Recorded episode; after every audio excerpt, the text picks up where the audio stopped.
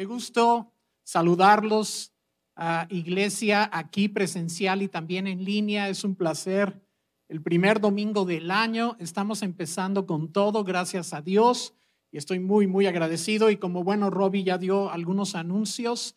Ah, también si tienen, ah, si quieren saber lo que pasa entre semana, pueden checar la página de ipb.org.mx. Se meten y ahí hay horarios y toda la información también. Entonces, hay algunas maneras de enterarnos, ¿de acuerdo? Ah, estamos con muchísimo entusiasmo haber iniciado este año, a pesar de que la cosa no pinta, no pinta así como súper bien, pero ahorita vamos a hablar de eso, ¿ok? Porque saben, ah, con la venida de cada nuevo año hay una nueva esperanza, ¿no es cierto? ¿Lo han sentido? O sea, cuando cambiamos de años, tú puedes decir, bueno, es una fecha en el calendario arbitraria, o sea, no está grabada en, el, en, en las estrellas, ¿verdad? Es, decidida aquí en la tierra.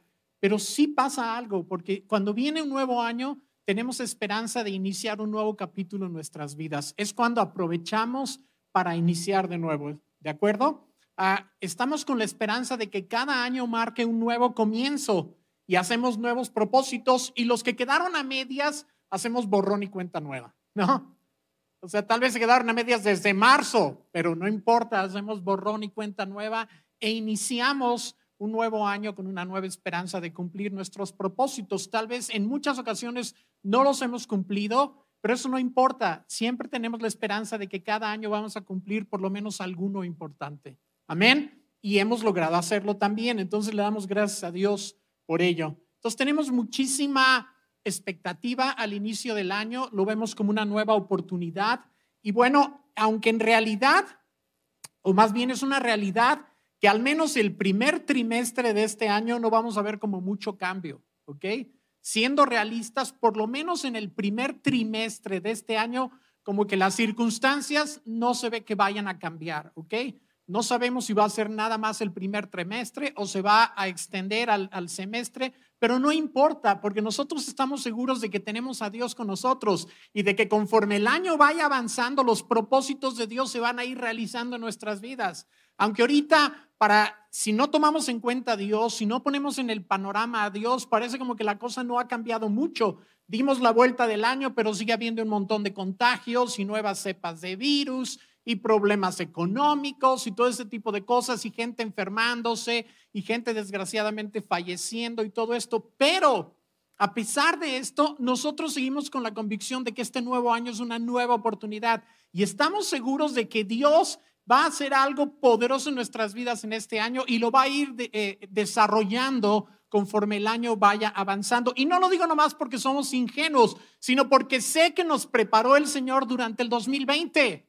O sea, todo lo que pasamos en el 2020 fue una preparación para comenzar al 2021 e ir heredando todo lo que Dios tiene para nosotros. Él trabajó mucho en nuestro carácter, porque si se acuerdan, a finales de la cuarentena de oración que hicimos, que estuvimos haciendo oración y ayuno por 40 días, empezamos a discernir que tal vez las cosas no iban a cambiar tan rápidamente a la vuelta del año, pero lo que sí nos dimos cuenta es de que nosotros estábamos cambiando.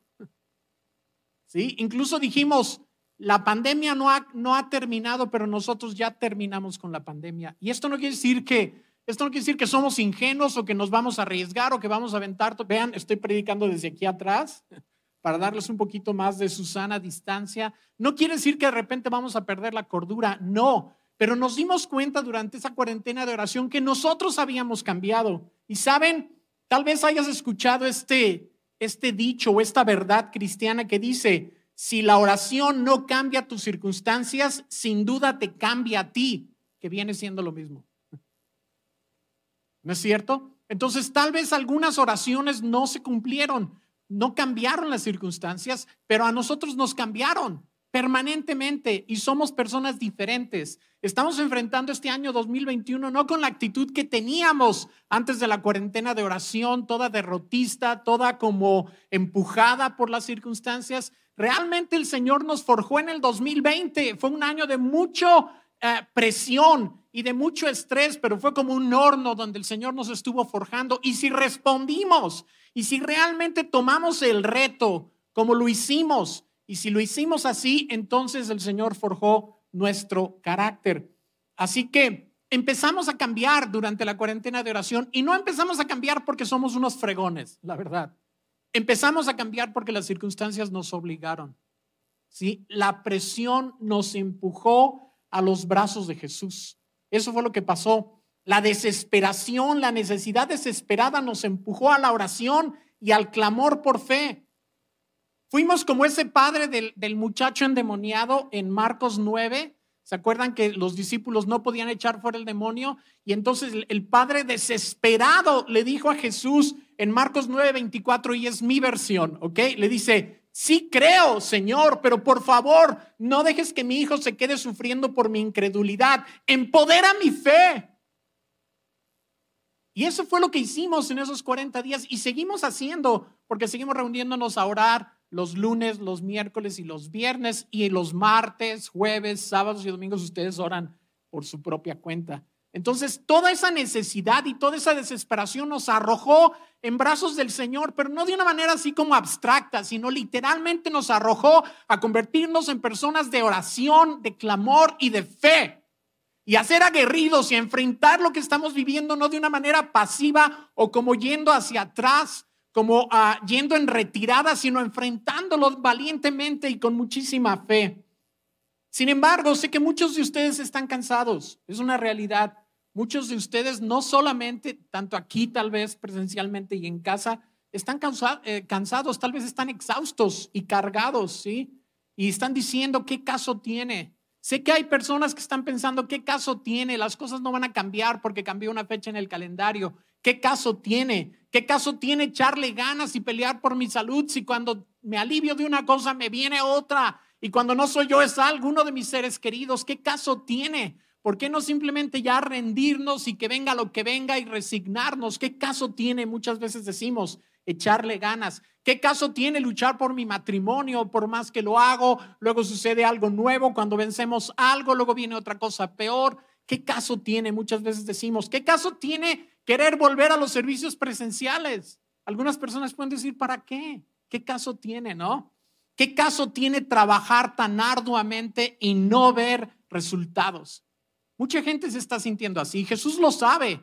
A pesar de que fuimos forjados durante estos 40 días de oración, el enemigo no se queda quieto y tal vez ha logrado que algunos de ustedes se sientan así extenuados y exhaustos y cansados y que digan, no tiene caso, lo mejor es resignarme, no me siento aguerrido, no me siento como que tengo todas las ganas del mundo para luchar.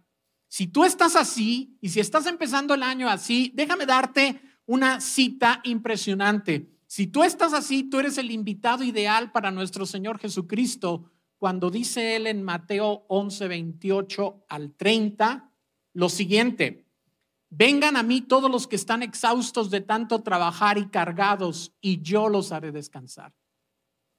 Si tú te estás sintiendo exhausto, si has estado haciendo muchísimo esfuerzo y no ves mucho cambio ni muchos resultados en tu salud, en tus relaciones, en tus finanzas, el Señor Jesucristo dice, si tú te sientes exhausto de tanto trabajar y cargado, dice, vengan a mí y yo los haré descansar. Y luego dice algo muy importante y es la clave de todo. Tomen mi yugo sobre ustedes y aprendan de mí, que yo soy manso y humilde de corazón y hallarán descanso para sus almas. Es una promesa, dice, hallarán descanso para sus almas. Dice, y continúa en el versículo 30, porque mi yugo es fácil y mi carga es ligera. Yo sé que has escuchado este versículo, en estos versículos en otras ocasiones, pero créeme que después de hoy no lo vas a ver nunca igual, porque el Espíritu Santo está ah, dándole una unción poderosa hoy a estos versículos, ¿sí? Aquí está el Señor ofreciéndonos descanso para nuestras almas. Por cierto que no dice descanso para nuestros cuerpos. Es probable que estemos cansados en nuestros cuerpos, pero si nuestras almas están descansadas y con seguridad y confiadas y con fe a pesar de las circunstancias, podemos hacer lo que sea. Pero hay una condición, ¿sí? El Señor Jesucristo dice, vengan a mí todos los que están exhaustos de tanto trabajar y cargados y yo los haré descansar. Pero hay una condición, hay un principio espiritual que se tiene que cumplir. Y dice, esa condición es que necesitamos tomar su yugo y llevar su carga. Y tú puedes decir, pues entonces, ¿cómo descansar? O sea, descansar y me echas encima un yugo. Pensé que tú me ibas a cargar, no que me ibas a dar una carga. Podríamos decir eso ante las palabras de Jesús, ¿no? Señor dice, vengan a mí todos los que están exhaustos y cargados y yo los haré descansar. Tomen mi yugo y lleven mi carga. Señor, pues yo pensé que tú me ibas a cargar a mí, no que me ibas a dar una carga. Pero es bien importante que entendamos esto. Yugo y carga son inevitables en esta vida.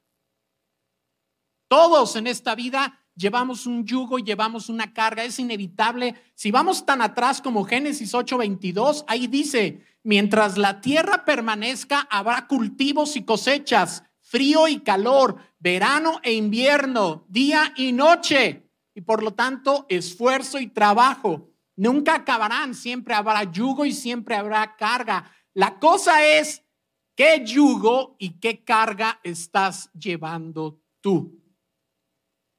Esa es la diferencia.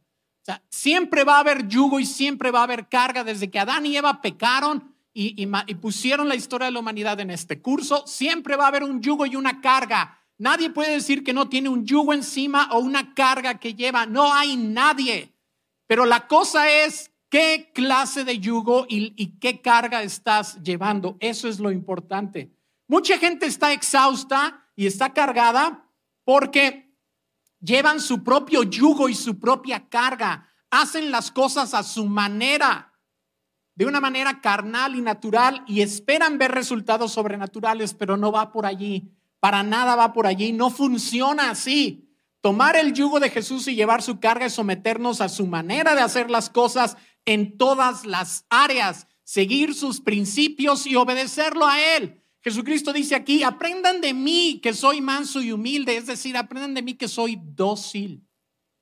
Soy dócil. Y eso es lo que el Señor está diciendo para nosotros que necesitamos, necesitamos ser dóciles, no luchar en contra del yugo, no tener una dura cerviz, como dice Reina Valera, sino ser dóciles. ¿De acuerdo? en todas las áreas de la vida. Esto es importante en todas las áreas. ¿Quieres ver su poder sobrenatural en tu vida? Toma su yugo y lleva su carga. ¿Tú quieres ver milagros y quieres ver poder en tu vida? No lo puedes hacer con el yugo y la carga que traes que son tuyos, tu propio criterio, tu propia manera de hacer las cosas. Tienes que tomar su yugo y su carga. Tienes que levantarte a orar. Tienes que ayunar, tienes que poner tu fe en ellos. Si tú llevas ese yugo y esa carga, vas a ver el poder sobrenatural de Dios en tu vida. Si tú sigues con tu propio yugo y tu propia carga y tus propias ideas y tu propio criterio, no vas a ver ese poder que esperas ver en tu vida. ¿Tú quieres ver tus relaciones sanadas?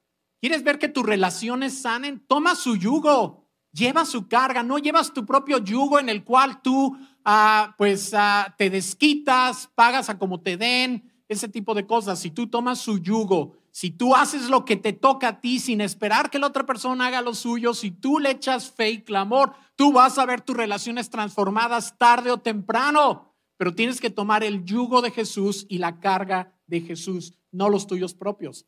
En el área económica, que es lo que quiero enfatizar el día de hoy, porque estamos empezando el año, necesitamos tocar este tema de la economía de nuestra economía familiar. En el área económica que se ha visto devastada por el 2020, ha sido una devastación económica, no es lo único que ha pasado, obviamente, ha habido cosas peores, pero esto ha pasado durante el 2020, se ha, se ha visto devastado para la mayoría de la gente. Las personas que llevan su propio yugo y su propia carga hacen las cosas según su propio criterio y no el de Dios, y batallan y batallan y batallan bajo, ese yugo carnal y están afanosamente llevando las cargas del mundo en lugar de la carga de Jesús y nunca les alcanza, nunca tienen suficiente, nunca hay suficiente. El Salmo 127, versículo 2 dice, escuchen, es inútil que te esfuerces tanto desde la mañana temprano hasta tarde en la noche y te preocupes por conseguir alimento.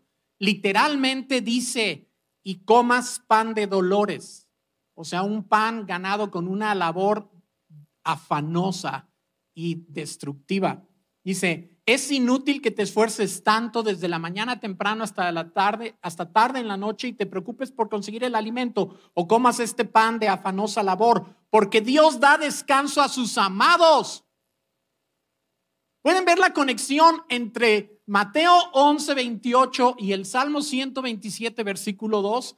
Ambos hablan de descanso en medio de la actividad. ambos hablan de un descanso que Dios da en la medida en que nosotros tomemos su yugo. Los hijos obedientes toman el yugo de Jesús, aprenden de él que es manso y humilde, dócil, ¿sí? Y descubren que el yugo de Jesús es fácil y su carga es ligera. No desfallecen con tanto esfuerzo como el hombre del Salmo 127, 2 o la mujer. No desfallecen de tanto esfuerzo llevando horarios extremos, sino que sus esfuerzos y labores razonables rinden enormes dividendos. Es lo que está diciendo este versículo del Salmo 127, versículo 2. No está diciendo que Dios le da descanso a los araganes y que ellos ni siquiera trabajan y que Dios les provee. Para nada. Está comparando a la gente que se desvive, que se duerme tardísimo, que se afana, que come un pan de dolores y lo está comparando con la persona que trabaja razonablemente, ¿sí? Sin matarse, pero como su confianza está puesta en Dios y, sigue los principios de Dios, ve rendimiento de su trabajo, sin tanto grito y sombrerazo, sin tanto estar persiguiendo la chuleta. Eso es lo que dice este versículo y para mí es importantísimo. El bueno, todo el Salmo 127, que es muy breve. Entonces los hijos obedientes toman el yugo de Jesús y descubren que su yugo es, eh, fácil y su carga es ligera y hayan descanso para sus almas. En efecto, Dios da descanso a sus amados, pero lo hace en la medida en que estos toman el yugo de Jesús y aprenden con docilidad y humildad a hacer las cosas a la manera de Jesús. Dios quiere prosperarte sin que tengas que morir en el proceso. ¿Me explico? Y bueno, hay muchos principios.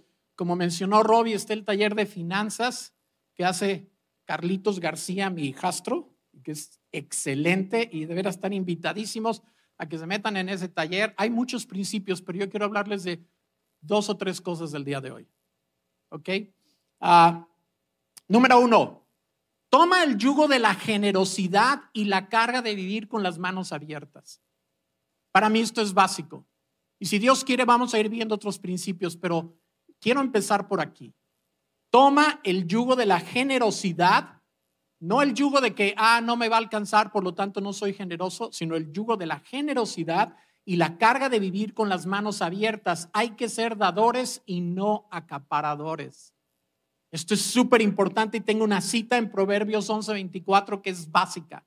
Proverbios 11:24 dice, hay quienes reparten y les es añadido más. Y hay quienes retienen más de lo que es justo, pero vienen a pobreza. ¿De cuál de los dos eres tú? ¿De cuál de las dos clases de personas eres tú? ¿De los que retienen o de los que reparten? ¿Se fijan? Tú puedes decir, no, pero es que tengo razones. Tengo razones para retener. Tengo razones para no repartir. Pues esas razones son las que yo quiero destruir con el favor del Espíritu Santo el día de hoy esas razones que tú dices que tienes para no repartir y para vivir todo el tiempo acaparando y cuidando y, no yendo más allá de ti para ver las necesidades de otros y este tipo de cosas. Pero si tú tomas el yugo de la generosidad, te vas a dar cuenta de que vas a descubrir que hayas descanso para tu alma. Lo vas a ver y además prosperidad para tu vida. Aquí dice que el que reparte tiene más. Qué ironía. El que reparte tiene más, el que acapara o el que retiene tiene menos. Qué raro. Pero lo que pasa es que el que reparte es dócil y tomó el yugo de Jesús y está haciendo lo que hizo Jesús, lo que Jesús dio el ejemplo de hacer. Jesucristo lo dio todo y lo dejó todo y lo entregó todo. Entonces, quien toma el yugo de Jesús hace lo mismo. En cambio, el que retiene se resiste al yugo de Jesús y prefiere llevar su propio yugo de inseguridad permanente, de esfuerzos afanosos, ¿sí? De retener en lugar de repartir. Este es un principio. Yo sé que para el mundo esto suena como loco. Yo sé que si un incrédulo me está escuchando va a decir, Gabriel, ¿qué tienes? ¿Qué te pasa? ¿Estás tarado? ¿Qué? ¿De qué estás hablando? Claro, es que esto es contrario al mundo, al yugo del mundo y a la carga del mundo. Esto es contrario. Por eso Jesucristo dijo, dejen su yugo y dejen el yugo del mundo y tomen el mío y van a ver cómo hallarán descanso para sus almas. Vivan de una manera radicalmente diferente y van a encontrar descanso para sus almas y provisión para sus familias. Créanlo con todo su corazón. Sean fieles, dóciles y humildes como Jesús. Tomen el yugo. Ustedes saben que la imagen que Jesús está utilizando es la imagen de una bestia de carga. Jesús es tan humilde que no tiene temor de compararse con una bestia de carga. De las que les ponían un yugo y entonces ellas dócilmente hacían su trabajo. Por cierto que el yugo habla de dos posiciones, hay dos lugares en un yugo.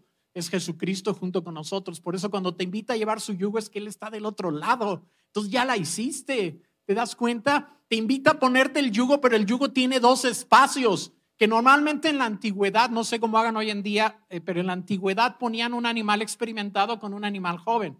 Y entonces el animal experimentado iba guiando al animal joven y lo convertía en un dócil instrumento de trabajo. ¿Sabes? Entonces lo que Jesucristo está diciendo es, ven a mi yugo, yo estoy en uno de los dos huecos, esos huecos que tienen los yugos, sobre mi cuello y tú te pones en el otro. Y entonces, ¿cuál va a ser el problema? Si yo voy a estar cargando la parte más difícil, si yo te voy a estar diciendo por dónde ir. Gracias, gloria a Dios. Tengo muchísima carga de que en este año seamos fieles y dóciles. Si tú no estás viendo bendición, es probable que sea porque no estás siendo fiel y no estás siendo dócil. Es porque estás siguiendo tus propios criterios y no los criterios de Jesús. Hay que ser dadores y no acaparadores. Y no estoy hablando nada más del diezmo, pero por supuesto que estoy hablando del diezmo, ¿sí? Por supuesto que estoy hablando del diezmo. No puedo no hablar del diezmo porque esto es básico, ¿sí? El diezmo le pertenece a Dios, no nos pertenece a nosotros. Si no le damos a Dios lo que por derecho le pertenece, pues ¿cómo le vamos a dar más?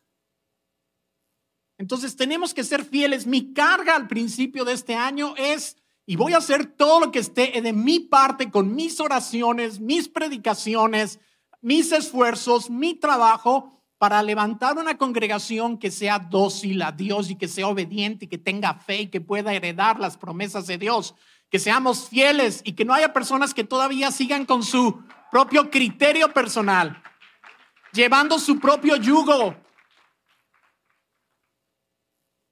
¿Me explico?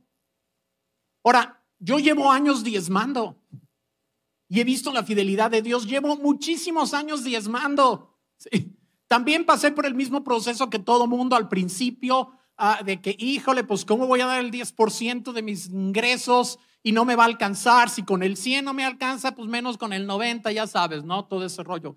Hace muchos años que pasé por ahí y sabes, mientras no me ponía ese yugo, batallaba y acaparaba deudas y nunca me alcanzaba y, y era un desastre y luego terminaba sin dinero, no podíamos salir de vacaciones. En una ocasión estuve dos años sin poder gastar en nada y salir de vacaciones porque estaba con las tarjetas llenas y mi vida era un desastre porque no estaba poniendo el yugo de Jesús sobre mi cuello, ¿sabes? Pero ya tengo muchos años y he visto la fidelidad de Dios y jamás me ha faltado nada. Nunca, escucha, nunca he pasado hambre, ni me ha pasado que no tengo para pagar la renta o que no tengo para pagar algo. Por la gracia de Dios, Dios es fiel. Pero si tú ya tienes años viviendo, siendo fiel con el diezmo, ahora tienes que ir más allá, tienes que dar más allá. Tienes que aprender a dar de una manera generosa mucho más allá del diezmo, porque no se trata nada más de cumplir. Yo sé que hay personas que dicen, pues yo cumplo, pero entonces eso me huele como que tienes un arreglo con Dios para que te bendiga de una manera egoísta y entonces nomás es eso. Y no va por ahí la cosa. ¿Me explico? Para nada va la cosa por ahí. Dice uh, Wayne Myers, eh, un hermano, ya tiene como 90 años, que ha sido una bendición en la iglesia de Cristo en este país, un misionero, bueno, tremendo. Eh, eh, estuve leyendo su libro y él dice, la mayoría de los cristianos no dan mucho más que sus diezmos, que para empezar ni es dinero suyo, le pertenece a Dios, pero todos deberíamos estar aumentando la cantidad de dinero que damos regularmente. Si no estás dando más hoy al reino de Dios de lo que diste la semana pasada, con el tiempo te estancarás. Reparte y tendrás más, retén y escatima y tendrás menos. ¿Me explico? Entonces, el primer principio es, toma el yugo de la generosidad y la carga de las manos abiertas. Vive con las manos abiertas, vive con tu corazón abierto, reparte, sé generoso, no pienses primero en ti. Es horrible. Este hermano Myers dice que él nunca ha sido bendecido por un cristiano egoísta y acaparador. Y dice, ni Dios. Dios jamás ha sido bendecido tampoco por un cristiano egoísta y acaparador. Jamás. Entonces, si tú vives así, tu vida se va a estar encerrando en una, en una burbuja horrible de, de egoísmo y vas a perder tu prosperidad. Entonces, número uno, toma el yugo de la generosidad y vive con las manos abiertas. Número dos, rechaza el temor que te dice que te va a faltar. Y aquí tengo la historia increíble de Elías. ¿Se acuerdan cuando Elías hubo ah, en Israel una, una sequía espantosa, que era como el equivalente de lo que es la pandemia hoy, ¿no? Una sequía que tronó todos los negocios y la situación estaba horrible. Y ah, además el rey era un rey, era, eran Acab y Jezabel. Y Elías andaba huyendo de Acab y de Jezabel y vivía en una cueva y ahí el Señor alimentaba. Y de repente el Señor le dijo, quiero que vayas a Zarepta y ahí te voy a alimentar. Entonces él llega al pueblo de Sarepta, ¿sí? que es en uh, Fenicia, y llega ahí al norte de Israel. Y entonces se, encuentra con una viuda que está recogiendo leña. Y entonces Elías discierne y dice, aquí es a donde Dios me envió con esta señora, ¿no? Entonces le dice a la señora, este, pues qué hubo, qué tal, soy un profeta de Dios, este, vengo a que me alimentes. le dice a la viuda. Y la viuda le dice, pues justo estaba recogiendo un poquito de leña porque nada más me queda un puñado de harina y unas gotitas de aceite y pensaba hacer una torta de, pan y comérmela mi hijo y yo y después morirnos de hambre. ¿a dónde lo envió Dios? No sé si la primera impresión de Elías, aunque ya estaba muy, muy familiarizado con Dios, seguramente ni, ni, le sorprendió. A mí me hubiera sorprendido, ¿verdad? Yo no sé a él. Pero entonces ah, le dice Elías, dice el versículo 13 de Primera de Reyes 17. Entonces Elías le dijo, no tengas miedo, sigue adelante y haz exactamente lo que acabas de decir, pero primero cocina un poco de pan para mí, luego con lo que te sobre prepara la comida para ti y para tu hijo. Y puedo escuchar la mente de esta mujer diciendo, ¿no, no entendiste que nomás queda una sola porción? ¿Cómo que te debo dar a ti esa única porción y luego con lo que sobra? O sea, no va a sobrar, no me entendiste. No me entendiste, no va a sobrar, pero Dios estaba probando la fe de esta mujer. Ahora imagínate la audacia del profeta de Dios, pedirle a esta mujer su última comida. Sí. ¿Cómo se atrevía a pedirle algo a una pobre viuda con un hijo desnutrido? ¿Cómo? Pero Dios estaba en esto. Esta exigencia escandalosa y hasta ofensiva realmente venía de parte de Dios, porque Dios le había dicho en el versículo 9 a Elías, vete a vivir a la aldea de Zarepta que está cerca de la ciudad de Sidón. Yo le he ordenado a una viuda allí que te alimente. Ese es el versículo 9. Pues yo creo que la viuda nunca escuchó la orden. Pero yo creo que su corazón lo escuchó. Yo creo que cuando esa viuda vio lo que estaba pasando, algo en su corazón, puesto que Dios le había ordenado a la viuda, no sé cómo, de una manera subliminal, tal vez le ordenó a la viuda que lo alimentara. Entonces ella lo hizo y vio que lo alimentó y sobró y siguió sobrando y siguió y siguió y siguió y siguió y hubo una abundancia sobrenatural. Y es impresionante. Entonces no tengas temor de que te va a faltar. La escritura dice, y tengo esta cita aquí, me encanta.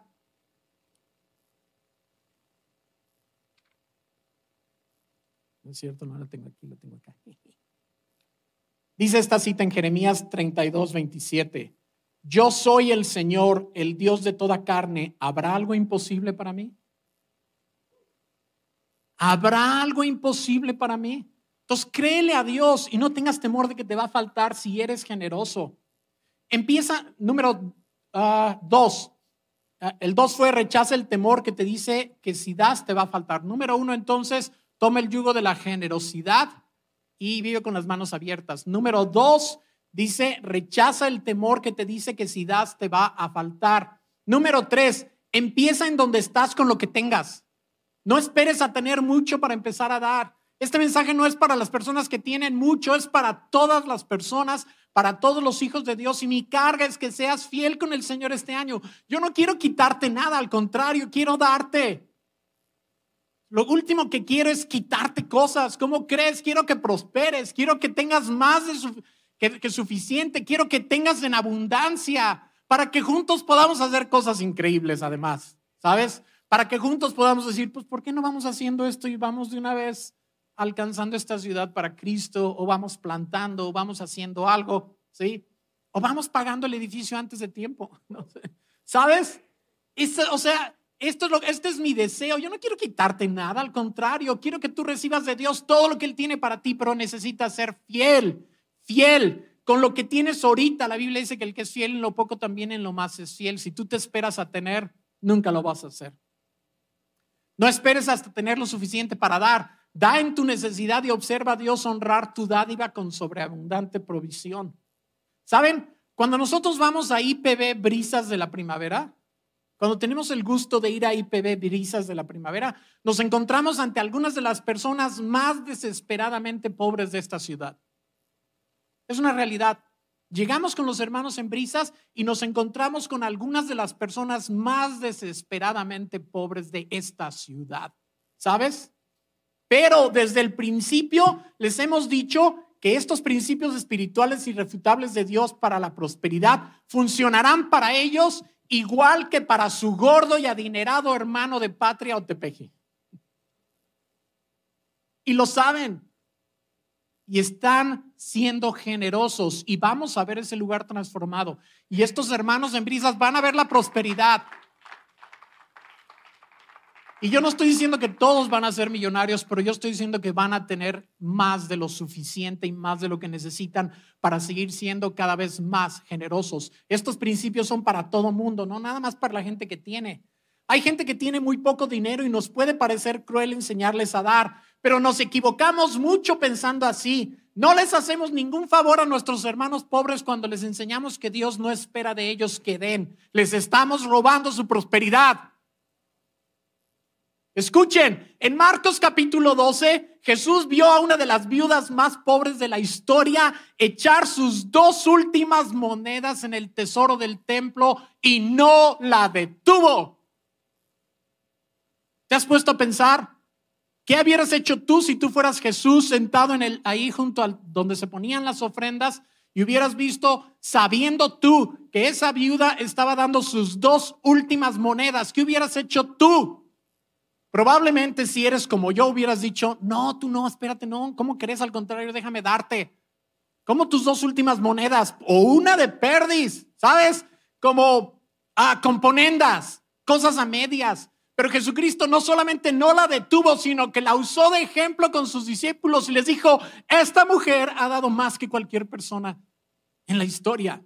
Y no solamente fue una lección para sus discípulos, por dos mil años Dios le ha estado enseñando a esta civilización occidental que esa mujer es la persona que más dinero ha dado. Por dos mil años. Por dos mil años le está usando de ejemplo para decir, esta mujer es la mujer que más ha dado. Ya llevamos dos viudas el día de hoy en la predicación.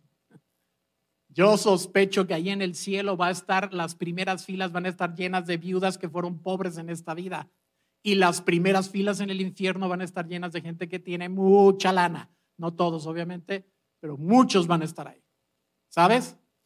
Porque mira, alguien ha dicho, con justa razón, alguien ha dicho que cuando una persona prospera, una de dos, o Dios gana un poderoso agente en el mundo o lo gana el diablo. No hay una tercera opción. Todo el dinero del mundo va a dar a uno de estas dos personas a Dios o al diablo. Todo el dinero del mundo en última instancia termina siendo utilizado por Dios o termina siendo utilizado por el diablo. Cuando alguien prospera, o Dios gana a un agente poderoso en este mundo o lo gana el diablo. ¿Sabes? Necesitamos cambiar nuestra mentalidad al principio de este año. Aquí en Patria siempre estamos diciendo, no hay dinero, no hay fondos. Yo incluyéndome a mí. Siempre estamos diciendo, pero realmente lo que no hay es suficiente fe. No es que no haya dinero ni no haya fondos, lo que no hay es no hay suficiente fe, no hay una fe atrevida que vea milagros y, y, es mi intención, como les dije, fomentar este año que seamos las personas más fieles del mundo para que seamos las personas más prósperas y con más descanso en nuestros corazones. Y es el sentir que hay en el equipo pastoral, obviamente no, no soy yo, esto nació no en mí, nació en el equipo pastoral. Todos tenemos el anhelo de verlos bien prósperos y bien a, con paz en su corazón y bien llenos de fe y viendo milagros y viendo cosas impresionantes. Amén. Este tiene que, y en todas las áreas, ¿eh? no nada más en lo económico, este tiene que ser el año en que cambiemos para realmente dejar atrás todo lo que el 2020 representó. ¿Sabes qué hizo el 2020? Puso en evidencia que muchas veces somos renuentes a aplicar los principios de Dios al pie de la letra. Nos probó. El fuego del 2020 puso de manifiesto que muchos de nosotros seguimos siendo renuentes a tomar los principios de Dios y aplicarlos al pie de la letra.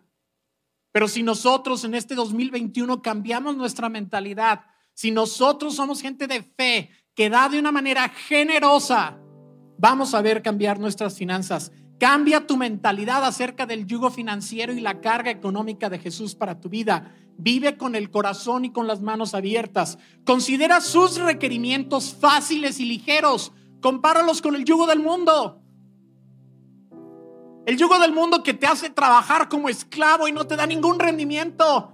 Piensa en que Jesucristo te pone su yugo y te da su carga y con el tiempo, tal vez al principio no, pero con el tiempo te das cuenta de que su yugo es fácil y su carga es ligera. Considera sus requerimientos fáciles y ligeros. Todo lo que está en tu haber, escúchame esto, ¿eh? todo lo que está en tu haber, en tu cartera, en tu cuenta de banco, en tus posiciones, perdón, posesiones, considéralo una semilla para sembrar fuera de ti. Y entonces verás que todo lo que está en poder de Dios se convierte en una cosecha para ti. Si tú consideras lo que tienes como una semilla para sembrarla fuera de ti, vas a ver que lo que Dios tiene para ti, sus inescrutables riquezas son una gran cosecha. Tu semilla por su cosecha. Tú siembras de lo, lo, tuyo fuera de ti y el Señor derrama cosechas. Así que ve tus manos cuando tomas tu cartera o cuando tomas tus diezmos o tus fondos, tómalos en tus manos y piensa, es una semilla. Y cada vez que te paguen o cada vez que hagas un negocio o algo y recibas el dinero, piensa, tengo en mis manos una semilla. No digas, ah, mira, por fin voy a ir juntando y no voy a dar nada y voy a escatimarle a Dios y a medio mundo o a todo el mundo, ¿verdad? Velo como una semilla. Y si tú tienes esa mentalidad, lo que hay en la mano de Dios, que es mucho más grande que tu mano, será no una semilla, sino una cosecha para ti. Y si tú vives en base a esta convicción, tu vida va a cambiar. En verdad, cambia tu mentalidad y hallarás en este año descanso para tu alma. Decide ser fiel y no solamente fiel, sino más allá de fidelidad. Decide ser escandalosamente dadivoso, generosa y vas a ver el poder de Dios inundar tu vida y resolver esa área. Y si haces esto en cada una de las áreas de tu vida, emocional, relacional, ah, de salud y en todas las áreas, te vas a dar cuenta que tu vida se va a revolucionar y vas a vivir como Jesús, llevando su yugo, llevando su carga y vas a decir, caray, está ligera realmente comparado con lo que yo llevaba antes. Amén. Entonces, palabra de vida, aquí en presencial y en casa, yo les animo en el nombre de Cristo a que sean radicales este año, radicales, fieles y generosos, y van a ver lo que hay en las manos del Señor. Que el Señor les bendiga.